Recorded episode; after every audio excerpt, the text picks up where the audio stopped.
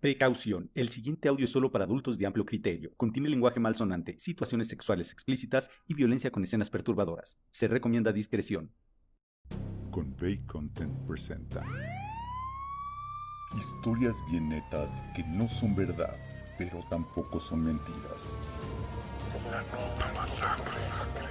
Las historias más crudas sacadas de la realidad.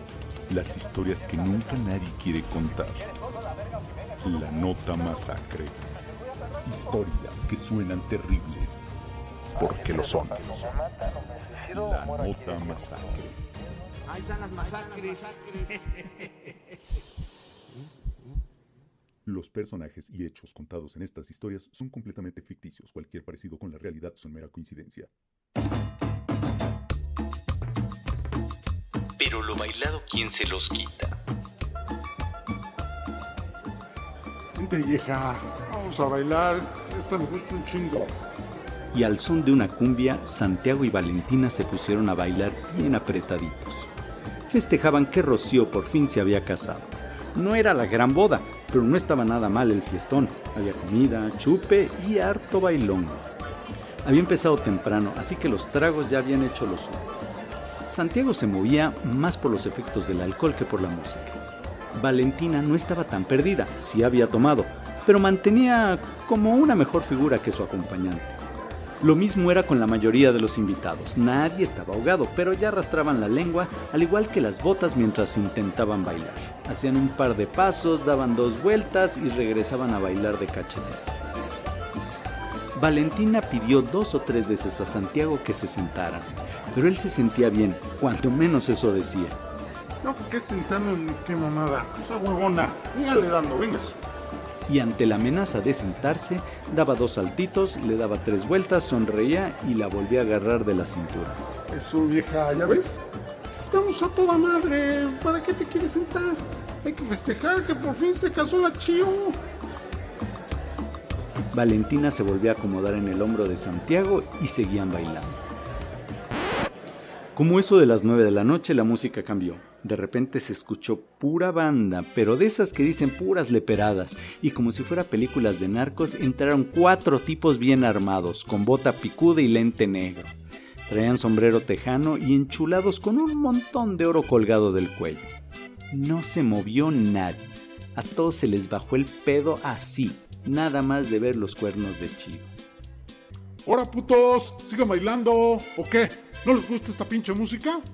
Nadie contestó, pero si las miradas hablaran, hubiera sido un griterío ensordecedor. Me dijeron que aquí a varios les gusta bailar, no se hagan pendejos. Por más provocaciones de parte del grupo armado, los invitados no respondían a nada, apenas si tragaban saliva. ¿Qué pasó, mi Santi? ¿A poco creíste que me ibas a bailar con la lana? Santiago iba a contestar, pero de inmediato lo callaron con un madrazo en el hocico. ¿Y ustedes, cuarteto de putos, también creyeron que me podían hacer pendejo y no pagarme? A ver, pendejos.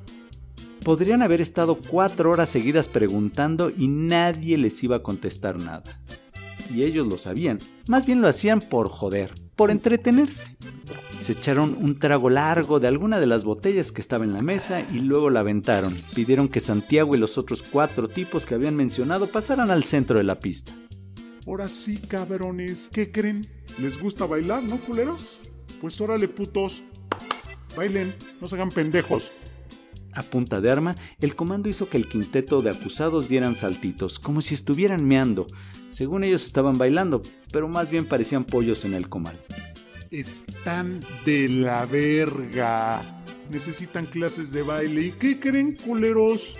Pues aquí les traigo a su maestra, pendejos. Y en eso les enseñó el AK-47. Sin mayor remordimiento, los cuatro armados soltaron ráfagas. De las rodillas para abajo empezaron a volar pedazos de piel y hueso. A Santiago le entró la bala exactamente en medio de la espinilla. Quebró el hueso en dos, apenas si se sostenía la pierna con pellejos. Al otro le entró un tiro en la rodilla. A ese sí le fregaron porque le deshizo ligamentos, rótula, tendones, todo. Al resto no le fue mejor. Todos tenían las piernas hechas trizas. El comando, así como llegó, se fue, sin avisar. Cuando llegaron las ambulancias, cortaron los pantalones para ver el nivel de heridas. Aquello era una carnicería. Se podía ver a simple vista los huesos astillados, así como palos de escoba explotados.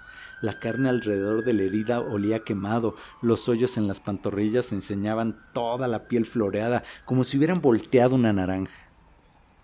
Santiago tomaba y tomaba mezcal, que es que para que se le bajara el dolor. Más bien era para que se le bajaran los huevos de la garganta. Valentina estaba a su lado viendo con asco las piernas de su amado. Muy dentro de ella lo que realmente le preocupaba era que Santiago jamás iba a volver a bailar. Y como si le leyera la mente, el nuevo lisiado, el cojo se le quedó viendo a los ojos, le sonrió y le dijo, Tranquila, chula, no pasa nada. Es total. A lo bailado, ¿quién me lo quita? Y efectivamente, ese ya nadie se lo podría quitar.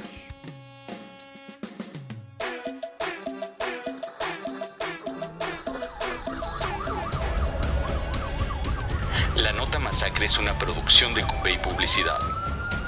Guión Michael Convey. Voz Miguel Carrillo. Producción Ángel Maya.